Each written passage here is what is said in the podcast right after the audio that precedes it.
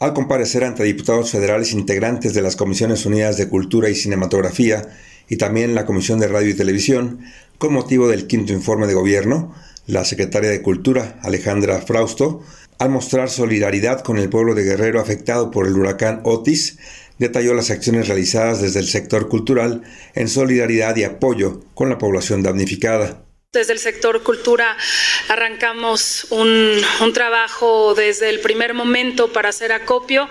El maratón artístico del sábado de 12 a 12 pudimos reunir, gracias a la solidaridad de artistas y ciudadanía, 25 toneladas de ayuda, más 10 más, que se reunieron en los distintos recintos de cultura. 35 toneladas están saliendo hoy a través de la Secretaría de Marina para ayudar a Guerrero. Todas las áreas de la Secretaría de Cultura continuarán dentro de todos los eventos y recintos haciendo no solo acopios, sino actividades para recibir a los artistas de Guerrero y a los artistas de Acapulco que necesitarán ayuda por mucho tiempo. La titular de Cultura indicó ante diputados federales que este sector dejó de ser un privilegio para unos cuantos y se convirtió en un derecho para lograr la transformación en estos cinco años y a pesar de la pandemia. Especificó que en el ámbito cultural se dio prioridad de atención a las comunidades más afectadas por la exclusión, el racismo y la discriminación, con 2.8 millones de actividades culturales que representan un promedio de 1.661 actividades diarias. La secretaria de Cultura indicó que estas actividades culturales a lo largo de este tiempo han beneficiado directamente a 279 millones de personas en 2.227 municipios del país, que representan el 92% del territorio y de los cuales 700 municipios son de alta marginación, donde jamás había llegado una institución de cultura federal.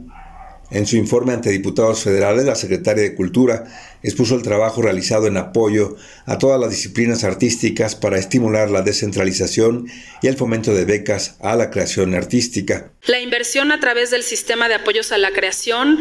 Bellas Artes, el IMCINE, programas de apoyos a la cultura S268 y el proyecto Chapultepec ha sido de 8.500 millones de pesos, una cifra histórica. Solo el sistema de apoyos a la creación antes FONCA ha otorgado 8.313 becas, 73% más que en el mismo periodo del sexenio anterior. La titular de Cultura, Alejandra Frausto, también destacó el importante papel que para el fomento de la difusión de actividades culturales tienen los medios públicos, entre ellos Radio Educación. Menciono aquí el destacado papel de los medios públicos, Canal 22 y Radio Educación, que se fortalecen como parte de la red del Sistema Público de Radiodifusión. El Canal Cultural de México cumple 30 años como la televisora pública más confiable del país, según Reuters Institute,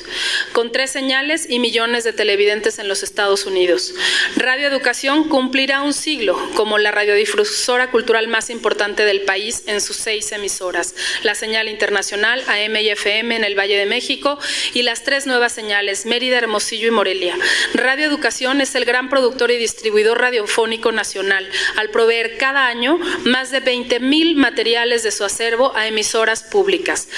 y comunitarias. A través de emisoras locales alcanza más de 50 millones de radioescuchas, 106% más que en el sexenio anterior. Otros proyectos importantes realizados en esta etapa por parte de la Secretaría de Cultura fueron la organización de 350 festivales culturales en las 32 entidades federativas del país, el fomento a la cinematografía nacional con un incremento de 26% de recursos que implican la ampliación de los espacios de la Cineteca Nacional de las Artes en Churubusco y la Cineteca Nacional Chapultepec en Santa Fe